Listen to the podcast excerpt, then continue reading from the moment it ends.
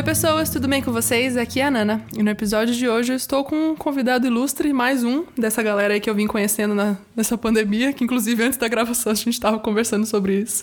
Mas enfim, antes de entrarmos em qualquer assunto, Matheus, por favor, se apresente, já que todo mundo nem te conhece como Matheus. Bom, eu sou Matheus Ojap, que é como todo mundo me conhece, tenho 21 aninhos, sou um jovem neném, no quarto ano do seminário. E é isso, acho que não tem muita, muita especificação e muito currículo, mas sirvo a igreja local aqui com os jovens, a gente faz um trabalho aqui com a juventude de ensino e discipulado, e estamos aí na caminhada. Eu chamei o Matheus, ou o Japa, como vocês quiserem chamá-lo. Inclusive, foi muito engraçado. Fui salvar o contato do, do Japa no meu celular. Falei, pelo amor de Deus, qual que é o seu sobrenome? Tô traumatizada aqui que eu fui anotar seu nome e não sabia. Enfim, conheci o Matheus pelo Twitter, como muitas das pessoas que já apareceram aqui nesse podcast. E aí, a gente fui me aproximando por conversas, enfim, aleatórias, The Office, etc. Mas uma coisa que a gente tem em comum e que Matheus tem muito mais do que eu, conhecimento, é sobre Hookmaker. É, já falei de Hookmaker algumas vezes aqui nos episódios, inclusive discordando da visão dele de fotografia, mas é, Matheus é um grande, vou se dizer, um grande estudioso de Hookmaker. Gente, que chique falar isso. Tem um grande estudioso de Hookmaker no podcast. Ele já tá fazendo que não com a cabeça, mas tudo bem, deixa eu me vangloriar. Mas enfim, eu quis chamar o Matheus aqui para conversar um pouquinho sobre Hookmaker, para ele trazer, eu confesso, para trazer um pouco do conhecimento conhecimento para mim, antes de qualquer coisa, porque eu me interesso muito. E, e, é isso, assim, queria que ele falasse um pouco de como o Huckmacher entrou na vida dele e tal, enfim. Enfim, como que foi, Matheus? Eu vou te chamar de Matheus, tá bom? Tá bom, tá bom. Cara, assim, primeiro, é, já, já vou fazer um disclaimer aqui, que possivelmente... Dois disclaimers, na verdade. Quem me conhece do Twitter tem uma imagem de mim muito diferente da possivelmente que eu sou. Porque eu sou uma caricatura muito engraçada no Twitter que eu faço questão de mantê-la do chato, é do que faz sempre ego. uma é, que faz sempre uma piadinha desnecessária, tá sempre ali comentando um assunto nada a ver, sempre quer ser o diferentão. No Twitter eu sou esse. Na vida real, eu também sou, mas um pouco menos. Talvez até um pouquinho mais legal, talvez. E o segundo disclaimer é: Nana, por favor, me corta porque eu falo muito. As pessoas já sabem que eu não corto ninguém. Tem gente que fez monólogo aqui. Eu falei, isso só ouve meu. Uhum, uhum. É isso que eu gosto, entendeu? Eu tô com o caderno aqui do lado, pai, anotando. Gente, é muita liberdade, mas tá bom. É, eu cresci na igreja e eu acho que é interessante esse background porque a minha identificação com o Huckmacher, é, antes de ser uma identificação, foi encontrar no que ele falava e na pessoa dele algo que eu não encontrava aqui, aqui quando eu falo no Brasil e na, na, na, forma como eu enxergava as coisas. Então eu cresci na igreja e como todo bom cristão que cresce no final dos anos 90, no início dos anos 2000, meus pais eram novos convertidos, estavam aprendendo as coisas na fé agora. Então, eu, eu, por exemplo, eu não assistia Disney, eu não podia ouvir música do mundo, alguns filmes eram proibidos para mim, clássico. Isso por um tempo foi o, o que me ensinaram do cristianismo, o que era ser cristão, o que era o padrão, e tudo bem, eu não né, os meus pais eram o nível de conhecimento que eles tinham na época e para mim tudo bem, eu não tenho problemas com o meu passado. E foi um processo assim de quando eu me converti realmente, né, quando eu aceitei Jesus Cristo realmente ali com 17 anos, eu olhar e, e falar, caramba, será que é tudo isso mesmo? Será que ser cristão era as coisas que meus pais falavam que era, que era não ouvir as coisas, não assistir? E dos meus 12 aos 17 anos, eu sempre curti muito ouvir música, muitos filmes, ler livros. Nunca fui, a partir do momento que eu desenvolvi ali meu gosto pessoal, não ouvia música louvor, não ouvia, não lia livros teológicos, livros de cristãos, não ouvia pregações. Sempre foi consumindo coisas, entre aspas, ditas seculares. E aí, quando eu aceitei Jesus, eu entrei num dilema de caramba, e aí? Eu vou continuar ouvindo essas coisas que eu acho boa, eu tenho que ah, me entrar nesse formato, nesse padrão, é, consumir essas coisas. Eu tava muito, muito nessa crise. E como também todo bom cristão, alterna... bom, bom cristão pertencente à igreja ali alternativo dos anos 2010 ao 2012, eu comecei a ouvir muito palavra antiga. Porque era o mais maluco que a gente tinha na época de, meu Deus, isso aqui é o música. mais diferente. É. E é, obviamente, eu acho que o primeiro contato que todo cristão brasileiro jovem teve com o Huckmacher, inevitavelmente, foi através da canção Huckmacher. Sim.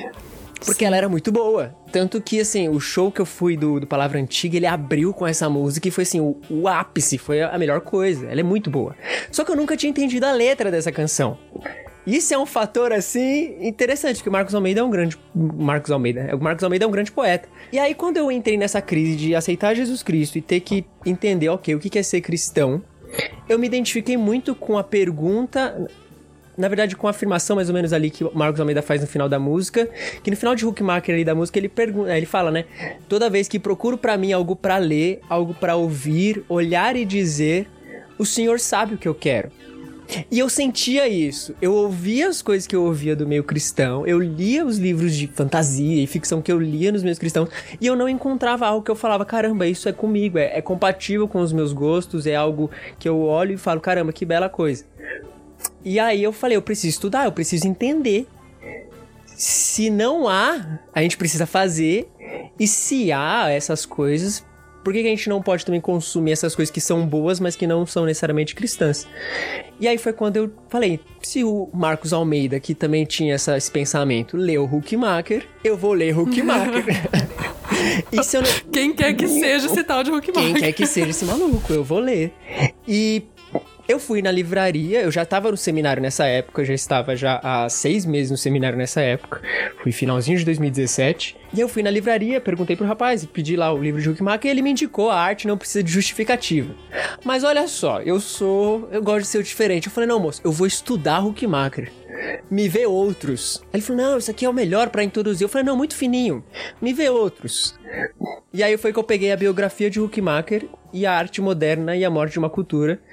E a arte moderna e a morte de uma cultura é a tese principal dele, mas o livro que me fez me apaixonar por Huckmacher foi a biografia dele, porque foi lendo aquele livro que eu falei, caramba, existe um homem assim, e eu me identificava muito, tanto que as anotações que eu faço na biografia é tipo, eu pareço com o Huckmacher. Nossa, isso aqui que ele fala, eu falaria. Nossa, isso aqui é totalmente o que eu que eu gostaria. Então, assim, a minha identificação com ele foi mais com a pessoa dele antes do que provavelmente com as ideias dele.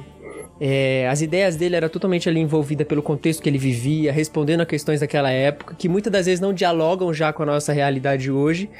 E eu só fui me aprofundar nisso, assim, bem depois, um tempinho depois, porque tem livros dele que ele fala umas coisas muito complicadas. Mas como uma porta de entrada ali, a biografia dele para mim foi um foi um, um, mundo novo. Logo nas primeiras páginas, ela já menciona que, tipo, cara, o Huckmacher não faz questão de ser gostado por ninguém. Ele fala o que vem na telha e ele é assim. E ele tem um senso de humor peculiar. E eu falei, nossa, me identifico. Esse cara me identifico. E o que mais me atraiu foi isso: o fato dele ser um estudioso considerado pelos cristãos. Né? Depois a gente aprende que ele é muito conceituado aí mundo afora mas de que ele, e o que eu acho mais belo, ele não se considerava como um teólogo. E é muito difícil hoje em dia você ver gente que, né, escreve para cristão e não é teólogo.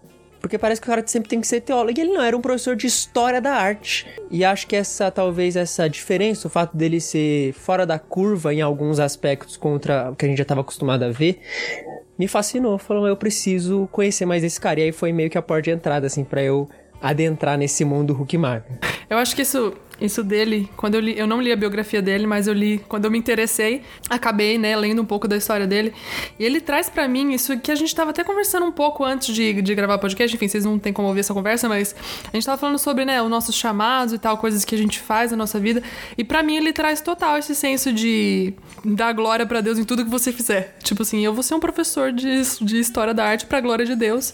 E ele não precisa ser considerado um teólogo por causa disso. Ele não cabeça dele, a vontade dele, o que ele tinha para fazer não tava nisso, né? Tava em. Eu acredito que tava muito em dar glória a Deus, seja com uh, o que ele sabia fazer ali. Enfim, o Huckmacher entrou na minha vida com a música do Marcos, não tem o que falar, é assim. Ouvi a música, eu falei, quem que é esse homem, gente? Vou ter que ler esse homem. E aí eu fui meio louca que nem você. Eu falei, não vou ler esse livro fino. Por que, que eu vou ler esse livro fino se eu tenho outros mais grossos? Aí eu fui na, na arte moderna e a morte uma cultura que eu amo, que eu já li umas cinco vezes. Ele é maravilhoso. E aí eu falei, cara, esse, esse homem. Que saco, né? Ele sabe do que ele tá falando. E aí eu fui nesse apego, assim, né, de como, como né, sou artista, enfim, fotógrafo e tudo mais, trabalho em diversas artes e diversos campos artísticos, né? Então, quando você encontra alguém cristão que fala disso, você fala, ah, sim, finalmente Achei. alguém me entende. alguém me entende, exatamente.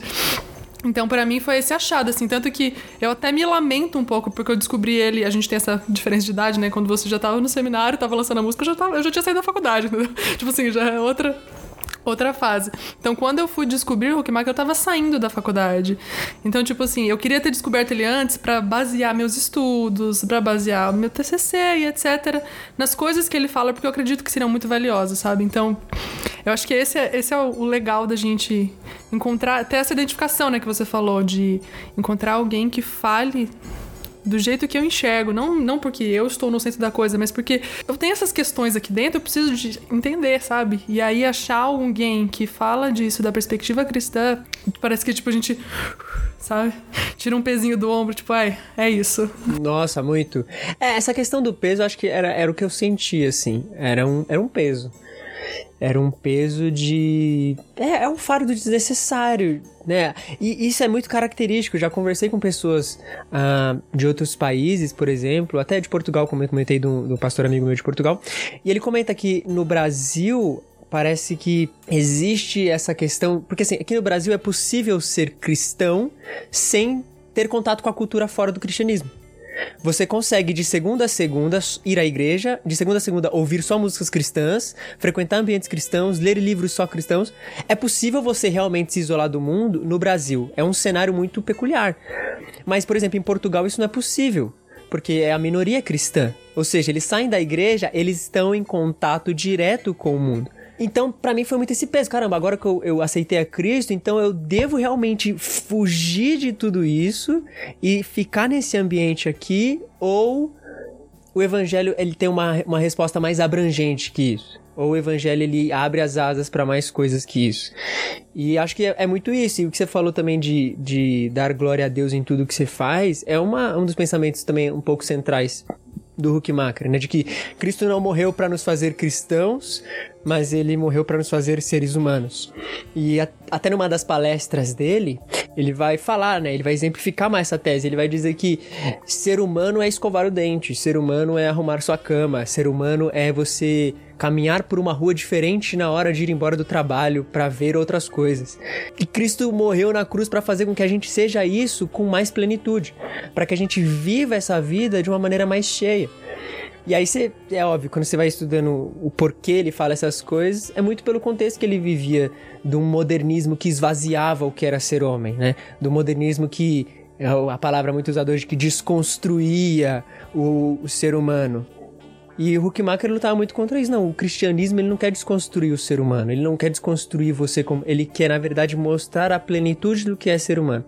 E talvez um problema que eu enxergo, olhando a partir dessa perspectiva, é que de uma forma esse cristianismo cultural, é, esse cristianismo mais mercadológico, imita um pouco uma atitude modernista, esvaziar o homem e querer colocar um conceito no lugar do que é ser homem realmente. Então, ser homem e ser humano agora em Cristo é ser essas coisas aqui: vestir essas roupas, consumir essas músicas. É, é, é como se fosse um, um, povo totalmente diferente num sentido. É, vocês têm. É óbvio, a gente é um povo totalmente diferente, nós somos um povo de uma outra nação, mas é, é, mexe um pouco com questão estrutural do que a obra de Cristo fez em nós. E qualquer outra coisa que não é o evangelho é um peso a mais, sabe? Qualquer outra coisa que não é o evangelho é um peso desnecessário. E eu eu sempre sou muito pessimista comigo, assim, eu nunca acho que eu sou realmente o bom o suficiente para alguma coisa. E eu olhei para esse peso e falei, não, eu realmente não vou conseguir carregar isso. Isso não é um peso que eu conseguiria, que eu consigo sustentar. E, e foi muito uma. Aí volta a palavra, uma identificação com olhar para esse homem que morreu muito tempo atrás, viveu outra cultura, outra situação e falar: caramba, talvez eu consiga aprender alguma coisa com ele, até na minha forma de produzir arte.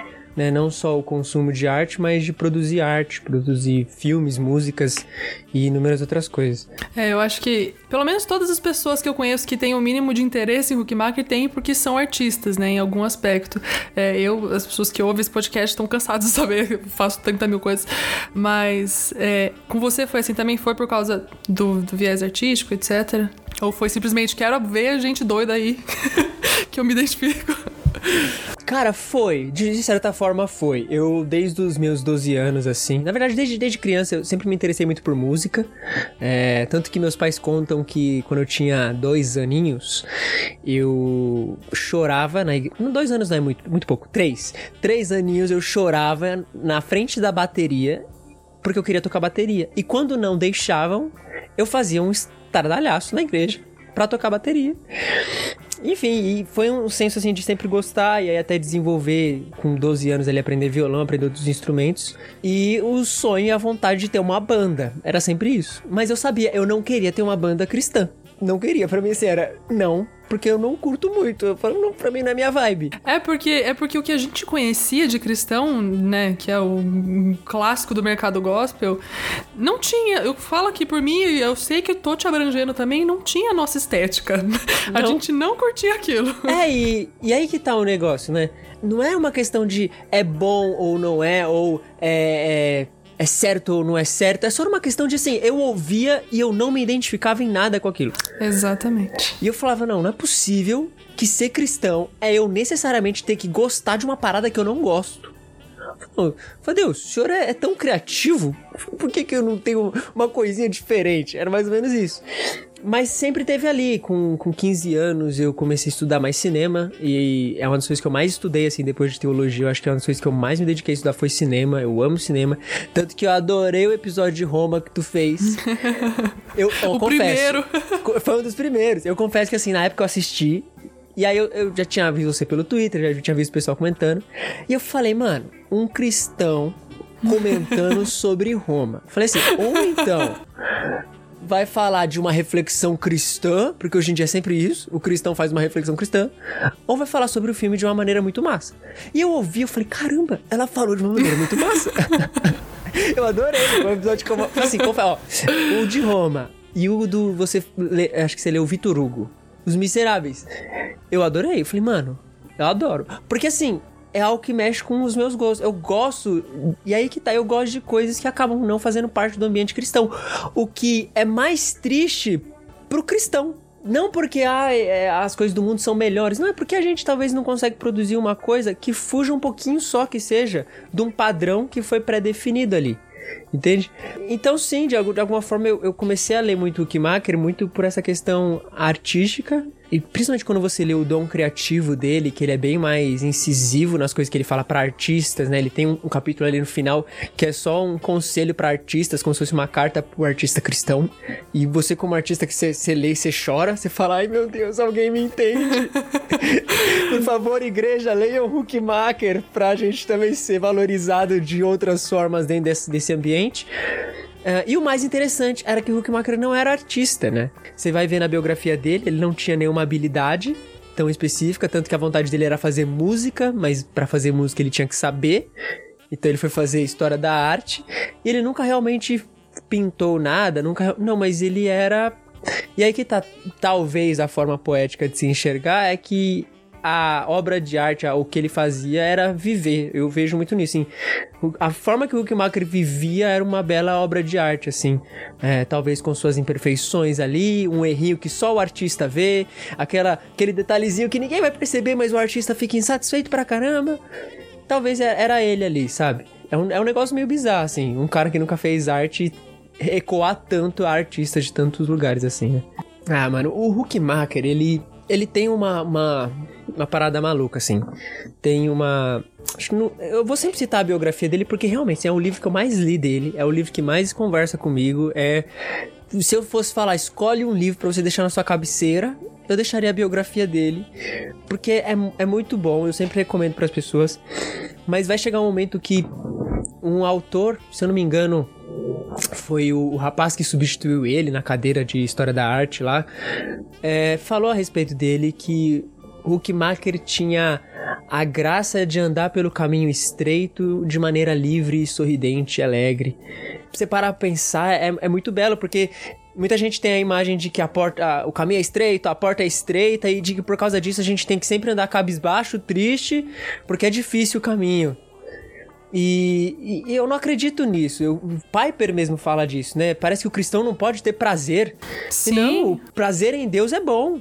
O prazer em Deus é agradável. O hedonismo não cristão. Não só bom como necessário, né? Necessário. É o momento da caminhada cristã onde você realmente se regozija plenamente e diz: caramba, esse realmente é o caminho. Isso realmente é viver, sabe? E você via isso através do Huckmacher, assim. O cara é, olhava pra vida e tinha prazer em viver por causa de Deus. Né? Ele, e você vai ver o background do cara, o cara foi prisioneiro de guerra. Durante a guerra, ele perdeu a namorada dele. Mano, eu fico pensando, e assim, na minha idade, com 22 anos, o cara tava preso na guerra, parou de receber cartas da, da namorada, e quando foi liberado lá em 44, 45 ali mais ou menos, nunca mais viu. Ela morreu. E ele nunca ficou sabendo o que aconteceu com ela, é o mais maluco, ele só parou de. Um cara que sofreu muito, passou por muitas coisas e. E aí você olha ali, depois que ele aceitar Cristo, você percebe um desejo de servir a Cristo da melhor maneira e ao mesmo tempo de ter prazer na vida e na existência que Cristo deu a ele uh, através, né, trabalhando, trabalhando muito, produzindo muito, mas vivendo a vida com alegria, liberdade e talvez com até o lema que ele mesmo pregava, né? Sendo um, plenamente um ser humano ali em todos os aspectos disso. É, eu acho que isso tem muito de. Uma coisa que eu sempre falo e que eu gosto muito de pensar, tem vários episódios que eu falo sobre isso e na vida mesmo, de como a vida normal, a vida, sabe, tipo, se eu não morreu pra gente, pra gente sei lá, sabe? Largar tudo pelo Senhor não é necessariamente você largar aqui, ó, de verdade, e ir embora lá pros cafundó de Juda e ser, como a gente tava falando, é ser o missionário mais maluco desse mundo. Não necessariamente. Se Deus te chamou pra isso, show! Mas se ele não te chamou, isso não significa que, que a graça dele é menor sobre você ou que sua vida é menos valiosa ou qualquer coisa desse tipo. Eu acho que é isso que, né, que você tava falando sobre a vida dele, como ele vivia plenamente, sendo um professor de história e tudo mais mais, de história da arte, né, e tudo mais. Então, assim, eu acho que essa é uma mensagem muito poderosa, né, tipo, de ser um ser humano. O Senhor morreu, de fato, pra gente ser Sim. um ser humano. Sim. Não, tipo, igual, eu, eu fico pensando nisso. O casamento do cara, ele, ele conta, conta na, na, na, na bibliografia que ele. Bibliografia na, na, biografia que ele casou. Ele era tão pobre que não tinha nem carro, nem como voltar para casa. Aí voltou ele a esposa dele a pé. a esposa com vestidão, ele lá a pé. E aí ele vendeu uma coleção de selo do avô para poder pegar um trem lá e ir para Paris. Porque na Europa você viaja tudo de trem, é mais barato. E essa foi a lua de mel dele. Foi para Paris, viu lá, porque gostava de arte, foi nos negócios que gostava de ver, e voltou. E ralou pra caramba pra sustentar a casa, dificuldade financeira, é, o cara mal sabia falar inglês e para ele conseguir o doutorado dele reconhecido, ele precisava escrever uma tese em inglês.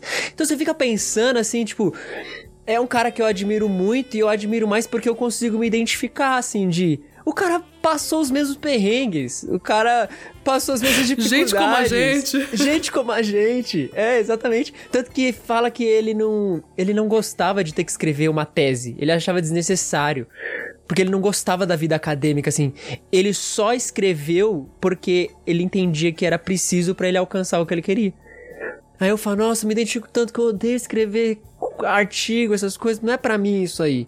Mas eu sei que porque eu preciso fazer futuramente. Então, assim, é, eu acho que a palavra que define é isso. Eu, eu gosto muito dele e o cara é incrível porque ele é humano. E volta tudo naquilo, né? De que Parece que os, o cristão e os grandes cristãos são sempre super cristãos. Eles têm uma vida incrível de santidade, devoção e piedade. O cara ora 50 horas por dia. E, e existe. Eu leio, por exemplo, os heróis da fé e eu fico, gente, eu sou um miserável. Esses rapazes são incríveis. Mas eles também. E aí que tá, né? Eles também eram humanos. É, eles também tinham isso. E eu vejo muito isso no Huckmacher, assim. E não sei, talvez eu me identifique tanto com ele que eu chegue até propor algumas coisas que a, a biografia dele nem falou. Eu, eu acredito que o Schumacher era um pouco desnecessário às vezes. Eu acredito. Tanto que tem um- uma carta que ele escreve para um artista cristão. O, o cristão mandou a obra pro Huckmacher, pediu o review. Falou, "Ah, faz a crítica aí do que você achou. E no meio da crítica ele fala assim, meu, se isso aqui é, é- é arte cristã, eu prefiro nunca mais ver isso na minha vida. Falei, nossa, calma aí, moço. Calma. Aí no final ele termina, com amor em Cristo. "Não, bate a sopra. Nossa. A surra e depois mais com amor. Não, com amor, com amor em Cristo. Melhora, tá horrível, mas. E, e é, sabe? a- a- Às vezes é, o- é o traço de personalidade do cara, é óbvio. Isso não justifica. Ele errou, pra mim eu acredito que foi muito brutal até, coitado do jovem artista. Mas é isso. É, a- talvez a, a, a melhor coisa de se ter heróis é o fato de poder discordar de algumas atitudes dele. Melhor fato de eu admirar tanto ele é olhar e falar, pô, aqui eu acho que ele errou. Mas isso que torna o melhor, porque ainda assim ele é uma referência até nesses erros. Eu não vou tentar não imitá-lo. Mas eu me identifico muito. Talvez eu falaria a mesma coisa. Sim. Talvez eu É seja que a tão gente, chato a gente não quanto. viu a arte do cara, né? Que ele viu, então não dá pra, não É. dá pra gente dizer que diria o mesmo ou não. É, devia ser muito ruim. Às vezes a gente vê umas coisas hoje, já fica assim, fala, nossa, eu não vou ver mais nada nesse sentido. E aí que tá, é... Às vezes eu sinto que... Às vezes eu vejo pessoas tão mais dedicadas, assim, em, em aspectos espirituais, em leitura e oração da palavra. E às vezes eu me sinto tão moribundo. Eu falo, Deus, eu sou tão, tão, tão menos. Mas a minha oração, às vezes, vai sempre pra esse- esses aspectos assim também. Por exemplo, na nenhum momento fala sobre a vida de oração e leitura da palavra do cara. É, talvez fosse simples como a minha. Fosse ali uma oração, uma leitura. Mas que a, a vida do cara resplandece, resplandece isso, sabe? E eu, eu gosto muito disso, de ver essa pessoa. é, Ele não fez nenhum grande movimento. Ele. Até ele mesmo fala, né? Que o que ele fazia, ele não esperava ver resultados na vida presente dele. Porque era uma transformação que ia demorar muito pra acontecer. Era um negócio assim muito longo. E às vezes a gente fica, eu fico pensando nisso também. Às vezes cê- cê- eu tenho grandes planos e, meu Deus, né? Sei lá, quando eu comecei a estudar, eu falei, eu vou ser o novo Huckmacher da minha geração. Mas se nem o Huckmacher pensou em mudar as coisas na época dele, quem dirá eu? Se na geração dele ele não foi o próprio Huckmacher, sendo que ele era o Huckmacher. Sendo que Né? ele foi o primeiro que quem dirá eu. É, e, e aí é um, é, um, é um negócio muito louco, assim, porque quando a gente começa a admirar muito uma pessoa, pelo menos eu penso eu, a gente esquece de. Não é que esquece, vou dizer isso, a gente tem até o melhor das intenções, mas a gente acaba olhando mais a pessoa e, e o que ela faz e a forma como ela vive as coisas, do que as atitudes que apontam pra Jesus Cristo, do que a vida que aponta pra Jesus Cristo, dos exemplos que apontam pra Jesus Cristo. E, e Huckmacher era. Eu, eu vejo nesse esse cara. De que. Até na, na história da arte que ele pregava e ensinava, nas palestras que ele fazia, muitas das vezes ele não estava versículo nenhum. Muitas vezes ele pouco falava de Bíblia. Mas chegava num momento ali que você percebia a, a realidade bíblica que inundava o coração dele, transbordava na forma como ele analisava uma pintura, de como ele dizia que o modernismo era algo que esvaziava o homem, de que a visão da realidade daquelas pessoas era, era falsa e quebradiça. O cara não tava usando nenhum crentez, o cara não tava falando nada que os crentes entenderiam. Ele tava falando na linguagem do povo, na linguagem do homem moderno. E através disso você percebe esse, esse transbordar da palavra de Deus, esse transbordar da, da, da realidade bíblica. E é isso pra mim é um exemplo a ser seguido, assim. Isso é um. O cara falava com a geração dele. E é o, o grande chamado, até que ele, Francis Schaeffer, vai, vai dizer, né? Os caras, eles, preg... eles falavam pros hippies, falavam pro, pra, pra aquela revolução da década de 70. E aí, e, aí, e aí eu sempre sou meio da música, assim, eu sempre fico fazendo uns paralelos, né?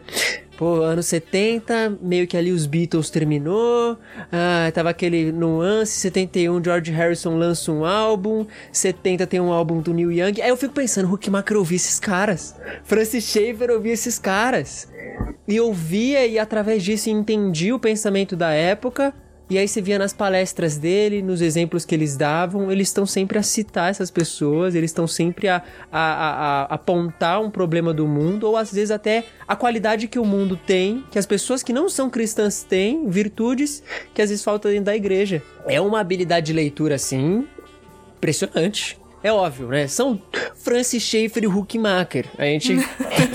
né? Não são nomes qualquer, são nomes Sim. grandes por um motivo. Não é Nani Japa, né? tipo. É, é triste. É, o meu orgulho mexe um pouco. Fala, pô, poderia ser eu. Mas é, um, é uma graça muito grande, assim. E, e a, eu, eu sempre tento pensar nisso, assim. De que eram homens que tinham seus medos, homens que tinham suas inseguranças, né? É, ser professor de história da arte não deve dar muito dinheiro, vamos ser sinceros. É, não, não deve ser um negócio Com que rende muita não. grana. Mas o cara tava fazendo o que Deus chamou ele pra fazer, na área que Deus chamou ele pra fazer, e fazendo o que ele amava. Isso que eu acho mais, mais bonito, assim. Porque ao mesmo tempo que ele tem esses livros super teológicos dele, ele tem outros textos que obviamente ainda não foram traduzidos para o português, dele falando sobre Galgan. Eu comprei, eu comprei o livro dele que tá em inglês, é, falando sobre jazz, blues e spirituals. Ai, deve ser maravilhoso. Nossa, é o livro inteiro, ele só contando a história do jazz, do blues e do spirituals. Ele não fala nenhum momento, é só ele narrando. Começou assim, foi assim, ele faz a crítica do álbum. Aí você já, mano, o Huckmacher tá falando desse álbum, eu vou ouvir entendeu? Uhum. E você vê que é alguém apaixonado por algo que ele amava, que ele gostava muito. E ele tá falando sobre aquilo, como a gente agora tá falando sobre ele.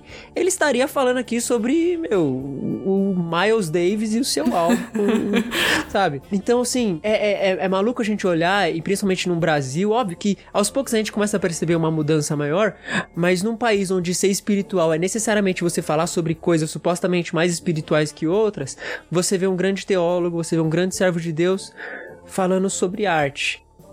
Infelizmente no Brasil, a arte ainda é considerada como menos, como inferior. Se ela não for evangelística, se ela não for pros crentes, pra igreja, ou estiver falando de alguma coisa muito bíblica, ela ainda não é tão boa.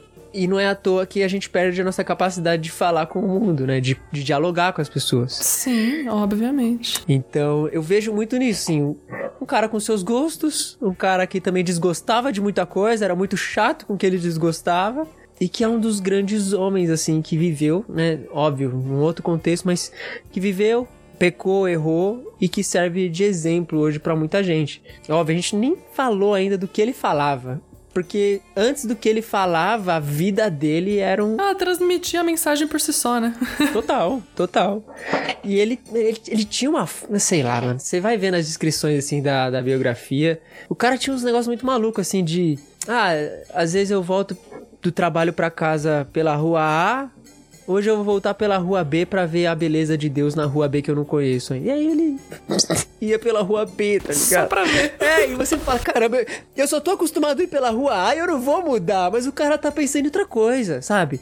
O cara tá levando a vida com uma leveza e que deveria ser a nossa nosso, nosso jeito de levá-la também, né? De uhum. caramba, Cristo Cristo já carregou o fardo e carregou a cruz dessa vida e nós carregamos a nossa cruz, mas é uma é um, é, é um carregar de uma cruz descansando na obra dele. O que a gente faz é tão somente um descanso na obra de Cristo. Uhum, exatamente. Que trabalho mais agradável é o nosso. Deus nos chama a descansar na obra dele plenamente. E como isso afeta, deve afetar a nossa vida? Eu acho que esse é um grande negócio que eu penso, assim. Isso tem que afetar a nossa vida em todos os aspectos, em todas as coisas, né? Tipo, de até obedecer a minha mãe, de trabalhar bem, de estudar bem, e com essas questões de estudar, eu sou muito procrastinador. Às vezes eu me pego, eu não tenho que, tenho que me dedicar mais mas de me dedicar nessas coisas porque eu faço pro Senhor, né? Eu, eu dedico ao Senhor. Até questão de satisfação, de, de um monte de coisa. Então é um, é um rapaz, assim, é um jovem rapaz, morreu com 50 anos, uhum. somente 50 anos. Mas é um jovem rapaz que eu fico olhando e falo: caramba, mano, é, glória a Deus pela vida dele. E uma outra coisa que ele me ensina também, já aproveitando que eu embalei aqui. Vai-te embora, é isso mesmo, é disso que eu gosto. Não, é que assim, eu, eu sou um cara que se compara muito com as outras pessoas. Então, tipo, eu tô aqui, 21 anos, eu falo, pô, já devia ter feito muita coisa, eu devia já estar tá lá na frente. Aí você... Fica tranquila, quando chegar nos 26 vai falar a mesma coisa. Não, mas aí você vê esses caras, tipo, mano, o Huckmacher, Huckmacher, até o próprio João Calvino, de quem Huckmacher também é, é super fã, os caras foram realizar as grandes coisas dele depois, sabe? Depois dos 30, depois dos 40 quase isso encerra em nós esse nosso desejo de. É um desejo de conquista e grandiosidade. Isso, eu percebo muito isso em mim. Às vezes o meu desejo de terminar uma faculdade e, e fazer o que eu quero fazer tá mais atrelado com o que eu vou conquistar com isso e de tudo que vai vir com isso do que necessariamente da coisa em si. Não, eu quero fazer isso para dar aula, para sei lá. Não, eu quero porque vou ser reconhecido. Vou fazer um projeto tão grande. vou fazer um movimento tão legal que as pessoas vão olhar e falar: caramba, tu é um belo do. E isso se encerra quando você olha grandes homens que fizeram porque gostavam e porque não saberiam fazer outra coisa. E aí que tá, né? Deus ele vai, vai levando a gente para esse caminho, querendo a gente ou não. Aí é o que eu sempre digo, né? Você só vai poder escolher se vai ser mais doloroso ou menos doloroso. Mas a vontade de Deus vai ser feita. Exatamente. Uma, uma opção vai doer menos. a outra vai doer bem mais. É. Mas, mas, você não vai escolher se a vontade de Deus vai se cumprir ou não. Ela vai se cumprir. E, e cabe a gente obedecer é um negócio, né? Os, os caras são geniais. Eu, eu só leio e, e, fico babando, falando. Queria que tivesse rede social, né? Pra poder saber o que eles ouviam, o que, que eles falavam. Imagina um podcast do Huckmacher com o Schaefer. Não, gente, Deus, por favor, faz isso acontecer um dia. Chegar no céu, Deus, a gente coloca dois microfones ali na frente dele pra gente passar, ó. Vai ter um painel. Vai ter vários painéis. Paulo, João Calvino e Lutero. Aí vai estar tá aqui, ó, Huckmacher e Francis Schaeffer. É onde nós vai estar. Tá. Eu vou, eu vou estar tá lá. não, real, porque... E aí que tá, eu não sei, eu, eu não imagino, é óbvio, aqui é só conjecturação, eu não imagino que o Huckmacher se assentava pra conversar com o Schaeffer e falava, ah, então vamos discutir os grandes problemas da igreja. Não! Ah, rapaz, tu viu aquele filme? Aí o. Você ouviu o álbum novo do George é. Harrison? Bob Dylan, hein? E aí? Entendeu? Uhum. É um. É uma vida natural, né? Uma vida. É. Uma vida. Sim. Uma vida cheia de significado. Eu acho que talvez o Kimaker não só contrapunha a, o modernismo com a sua fala, mas também com sua vida, né? De que de um lado era um esvaziamento de significados e ele tentava viver sua vida plenamente, cheia de significado, de o que ele fazia era para o Senhor e do que ele falava era para o Senhor. É, ai, mano. É, não tem... O cara é muito bom, né? Entende por que eu quis te chamar, Matheus? Entende? É que assim, aqui acaba sendo mais um, um fanservice total, assim, de só falar, meu Deus, eu amo esse cara, gente, eu precisava falar disso. E fica aqui, eu nunca falei de Hulkmaker, assim. É, publicamente, num grande podcast, mas nunca cheguei a falar fora uh, dos meus círculos. Mas sim, realmente é um dos caras assim que eu mais admiro e justamente por isso, porque quando eu entrei para fazer teologia e fazer seminário, cresce muito, tanto da igreja local, quanto dos pais, quanto das, das pessoas do próprio seminário, ah, de que você vai ser um grande pensador, um grande teólogo e vai escrever sobre sistemática e vai falar sobre. E, e óbvio, né? A gente liderando um grupo e, e, eventualmente, quando eu me tornar pastor, eu irei uh, abordar essas questões e terei que passar por essas questões também com a igreja local. Você acaba esbarrando em muitos outros assuntos. Uhum. Mas poder entender que eu ainda tenho a liberdade de falar sobre o que eu gosto, de escrever sobre o que eu gosto e de ainda continuar fazendo as coisas que eu gosto, de que o chamado de Cristo para minha vida não anulou a própria personalidade que ele me deu e de que é uma bênção, cara, isso é um alento muito grande. Ainda mais em dias que parece que ser cristão é realmente gostar de determinadas coisas. E se você não gosta, você é errado. É, e aí é um, a, a, grande faca de dois gumes, eu sempre tento manter o equilíbrio, né? Você gostar não faz você errado também. E aí que é um outro lado não entende, né? O cara que fala, não, eu não gosto de nenhuma dessas coisas, e quem gosta tá errado. Fala, não, se você gostar da música cristã, da arte cristã, tudo bem. Não tá errado. É o seu gosto, essa é a sua personalidade e tudo bem. Mas eu também não gostar e não me encaixar também não me faz errado. Exato. Eu só gosto de uma outra coisa. E eu só penso em outros tipos de, de coisa. Eu leio. É, é o que eu digo, se não fosse o seminário, eu leria mais livros não cristãos porque eu amo, eu eu até falei esses dias no Instagram assim, é, é, será que é pecado eu me identificar às vezes com Nietzsche?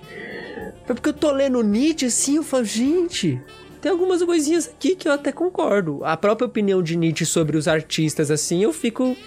Esse cara tinha razão.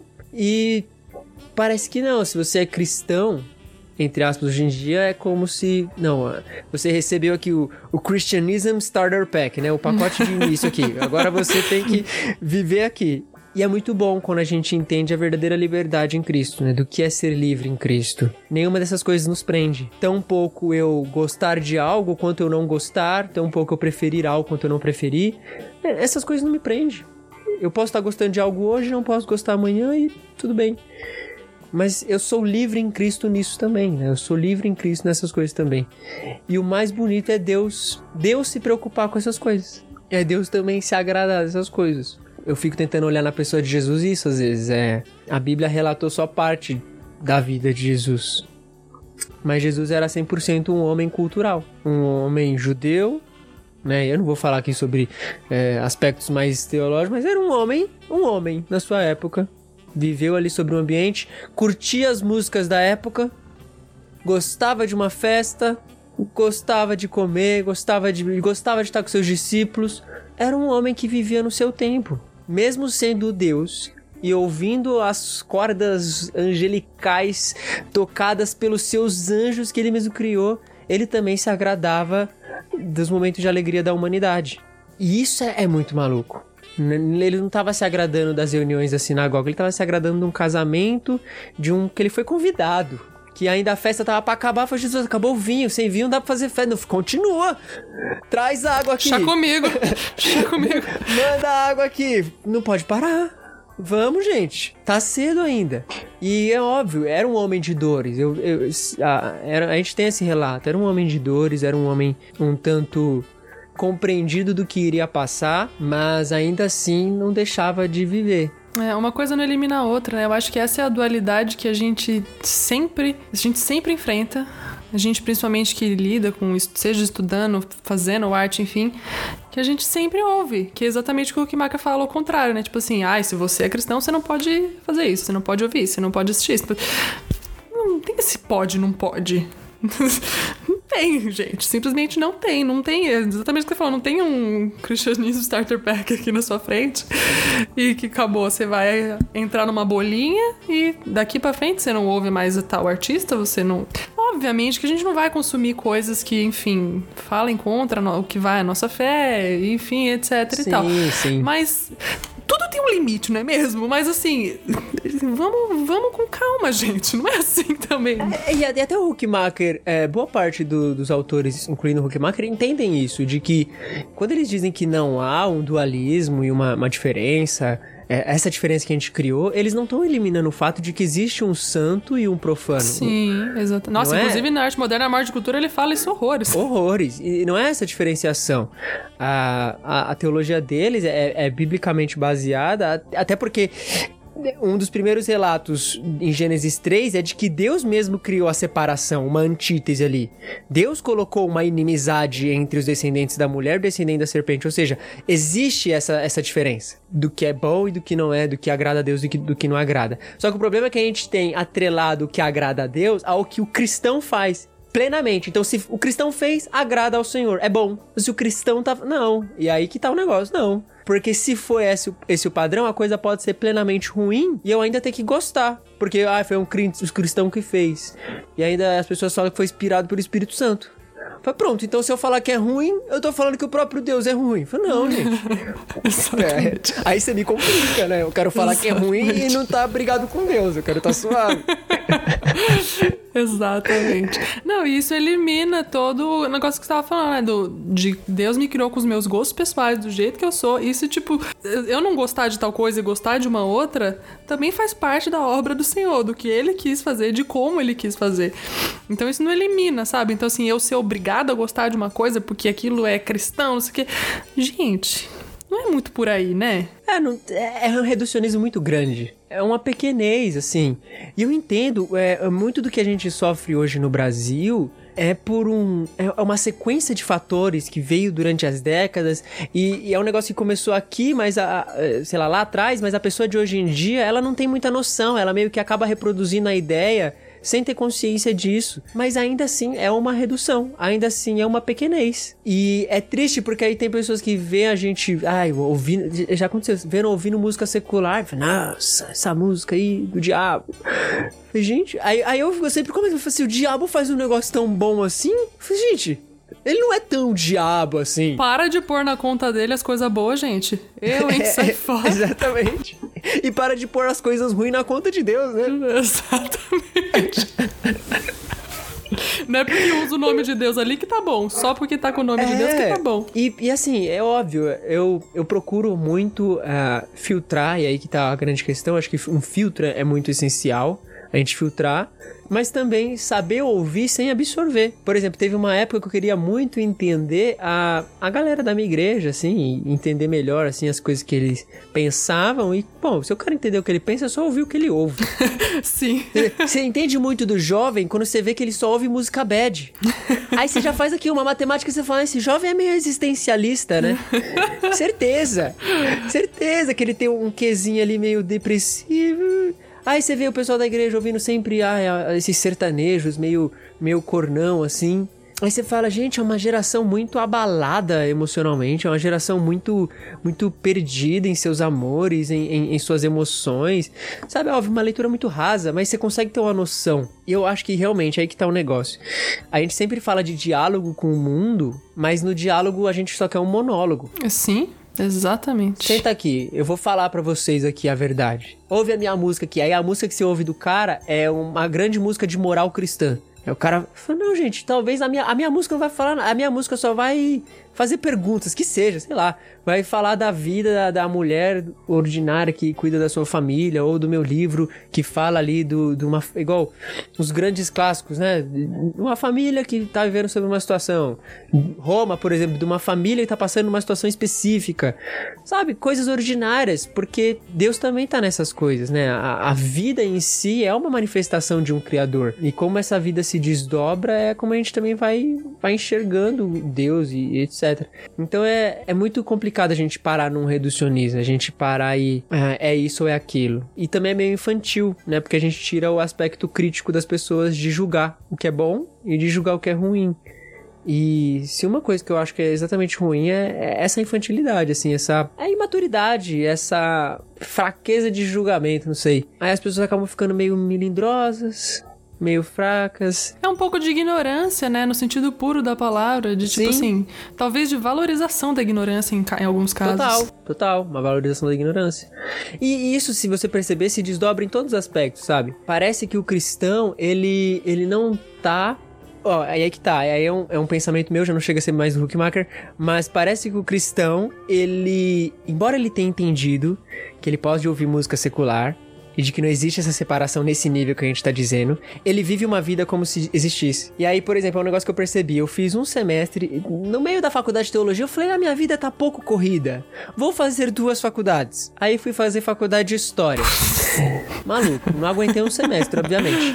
Mas o que eu percebi? Conheci um grupo de cristãos e a primeira reação de um grupo de cristãos na universidade é se fechar entre cristãos para poder fazer seus cultos e falar com os cristãos. Por quê? Porque eles não conseguem conversar muito tempo com alguém que não é cristão. Eles não conseguem dialogar numa plataforma que não é a plataforma da, da igreja. E aí se prega muito sobre uma igreja sem quatro paredes, né? De uma igreja que está lá fora, mas quando ele se reúne lá fora, ele não faz quatro paredes, ele faz um círculo, né? Um círculo ali do, do PG. Não é quatro paredes, mas o círculo não tem quatro, é círculo é só uma parede só. E aí ele toca os seus louvores com suas linguagens de crente, oram com suas orações de crente, falam palavras ali motivacionais para crente que só crente vão entender e tudo bem. Aí que tá. Tem o seu valor? Tem muita gente que se converte através disso. Deus não, não tá limitado a fazer algo por isso ou por não. Mas é, é, é uma, uma crítica que eu enxergo e que eu faço no sentido de que reduz muito o papel do crente fora da esfera da igreja. Ser crente aí, aí volta. Ser crente é, é isso aqui? É eu sair, vir na universidade fazer célula? Ou é eu aprender e entender a estrutura do pensamento do, da pessoa que eu estou conversando, dialogar, entender ela, conhecê-la, e aí através da minha vida ela também, né, aprender e conhecer a Cristo e entender o que realmente é o cristianismo. Porque caso contrário, a imagem que as pessoas têm do cristão é a mesma. Ah, é um grupo de cristãos que se reúne na universidade aqui para orar e para ler a Bíblia. Eles nada têm a acrescentar à nossa visão de realidade. Eles não têm uma, uma conjectura ou uma opinião ou uma fala que vá nos confrontar porque eles não estão falando pra gente, eles estão falando entre eles, e eles não têm uma opinião relevante. E aí que tá, a gente reduz muito, a gente é muito reducionista. A gente reduz o chamado para aspectos da igreja, a gente reduz tudo ali pra o que a gente vai fazer dentro do culto e o que a gente vai fazer ali naquele momento. Sendo que, bom, talvez você só vai ser um irmão da igreja que chega, que ajuda ali a igreja conforme pode, mas que você trabalha a semana inteira como professor de alguma universidade e talvez ser professor da universidade seja a sua forma de anunciar Cristo também. E aí a gente pode, enfim, abrir para muito espaço. Então o que eu percebo é muito isso, é uma redução. A gente reduz. E aí, hoje eu percebo um, um, passo, né? Antigamente não podia ouvir música e não podia ver filme de fora. Agora pode. Mas o princípio ainda tá lá. A mesma célulazinha que tava no negócio da música ainda tá lá, mexendo em outras coisas. Falando em outros aspectos. Eu fico, por exemplo, abismado quando cristãos uh, nunca leram alguns clássicos da literatura. E não por uma questão de tipo, ai meu Deus, eu sou mais erudito porque eu li, ou porque eu não li. Mas da mesma forma que se lê os clássicos cristãos, é importante você também ler os clássicos do Brasil, porque você é brasileiro e você entende melhor a sua cultura, você entende melhor as pessoas à sua volta. Porque, perceba, a gente lê livros teológicos que agora a gente é cristão. Ora, então eu também deveria ler livros brasileiros porque eu ainda não deixei de ser brasileiro. Exatamente. Eu ainda devolvi as músicas porque ou Deus errou e me colocou numa noção errada, ou ele acertou e quer que eu entenda essa nação, quer que eu entenda o samba, quer que eu entenda também o carnaval como uma manifestação cultural, quer que eu entenda a vida que acontece ao meu redor. O êxodo rural, as grandes revoluções, todos esses termos que é muito característico quando a gente vai estudar a história do Brasil e que muitas das vezes a gente, como cristão, não faz ideia. A gente sabe do avivamento da Rua Azusa, mas não sabe das igrejas que como chegaram aqui no Brasil e dos missionários que trabalharam aqui no nosso país. A gente sabe de Gales e da grande coisa que aconteceu na Europa, a gente sabe, não, porque missões e tudo isso, mas a gente não faz ideia do ambiente em que a gente vive aqui no Brasil e de quantos povos não alcançados tem aqui, de quantos povos não alcançados tem na nossa cidade, de quantas realidades ao nosso redor tem. Então, eu falo que é um problema do brasileiro porque eu sou brasileiro, né? Eu não posso falar de outros países. Mas acaba sendo um problema do brasileiro a gente, por ter uma disponibilidade muito grande, como eu já falei no início, a gente pode ir para a igreja de segunda a segunda e sem se preocupar com o mundo, com as pessoas ao redor, e ainda achar que tá tudo bem porque eu ainda tô indo na igreja de segunda a segunda. Eu, por exemplo, eu sou filho de pastor, eu tô na igreja, mas assim, eu, eu e assim, eu vou pra igreja de segunda a segunda, eu ajudo lá, ensino as pessoas, a gente serve a igreja com tudo que a gente pode mas eu tento não reduzir. Eu, eu, por exemplo, tenho amigos do ensino médio que até hoje eu mantenho contato, ateus, budistas. E, meu, eu sempre tento manter um contato, vamos conversar, vamos trocar ideia. O que, que vocês estão pensando aí dessas coisas que tá acontecendo? Pandemia, meu Deus, como é que vocês estão? E você percebe que são totalmente outros pensamentos, outras estruturas, é, outras motivações. Igual a gente conversou antes, né, meu? Como que um não cristão se aguenta isso? Aí você vai ver um, ele não tá aguentando. Vai ver, ele tá realmente, mano, é, é sem perspectiva até do futuro. E graças a Deus, a gente não tem uma perspectiva do futuro próximo, mas o nosso futuro eterno a gente tem, a gente sabe o que vai acontecer. E isso acalenta o nosso coração. Mas o mundo não. E essa é a realidade, né? E quando Deus me chamou para ser missionário e para me dedicar ao ministério, as primeiras aulas que eu tive foi de contextualização, de como a mensagem do evangelho ela tem que falar com as pessoas. E eu já tive a oportunidade de morar no Japão e uma das coisas assim mais horríveis da minha infância foi eu não entender o que as pessoas estavam me falando. Eu querer pedir, tipo assim, um garfo porque eu não comia de hashi na escola e eu não consegui pedir. E aí eu ter que pedir ajuda pra menina falar, eu quero ir no banheiro. Fala pra professora aí. e, e aí você fica pensando, né, meu? Como que é Deve ser essa mesma sensação de tentar entender o que o evangelho está dizendo, mas não compreender, porque as pessoas estão pregando em outra língua. Por exemplo, no Japão, tem. Aí, eu não vou citar nomes de igreja, mas tem muitas igrejas. E uma das características principais das igrejas lá é fazer igreja brasileira no Japão. Eu acho a coisa mais nonsense que existe. O que mais tem é igreja brasileira no Japão. Igreja em culto em português, com a palavra em português, para brasileiro.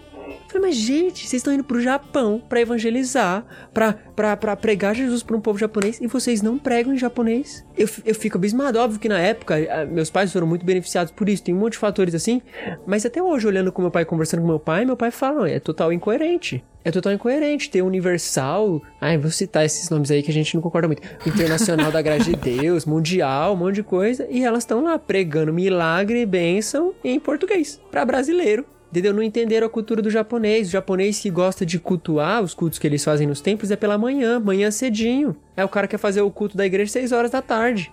Não, 6 horas da tarde o senhor já tá na casa dele, pensando em dormir, porque no dia seguinte ele trabalha cedo. É total uma falta de compreensão, e aí é total uma falta de humanidade. Entender que o outro a quem eu tô pregando é um ser humano, com seus complexos e problemas, com suas dúvidas e inseguranças, com, com o, os ídolos da sua própria cultura. Né? O, o Smith vai falar isso, o Kay Smith vai falar disso. De ídolos de cultura. E. Não, eu, eu chego lá, eu falo português e. E o espírito que traduz. Não, gente. É muita falta de, de tato, de, de compreensão né, é melhor eu ficar sossegado e falar o que eu tô acostumado do que eu me esforçar e me dedicar ao máximo para que ao menos um japonês me entenda. Meu pai conta um testemunho de que ele, certa vez ele pregou para um chinês sem entender nada de chinês. Aí meu pai entendia um pouco de japonês e o chinês entendia um pouco de japonês. E meu pai foi, mano. Só no, no leve do japonês. E isso Cristo, que me só. E chegou uma hora que o chinês começou a chorar.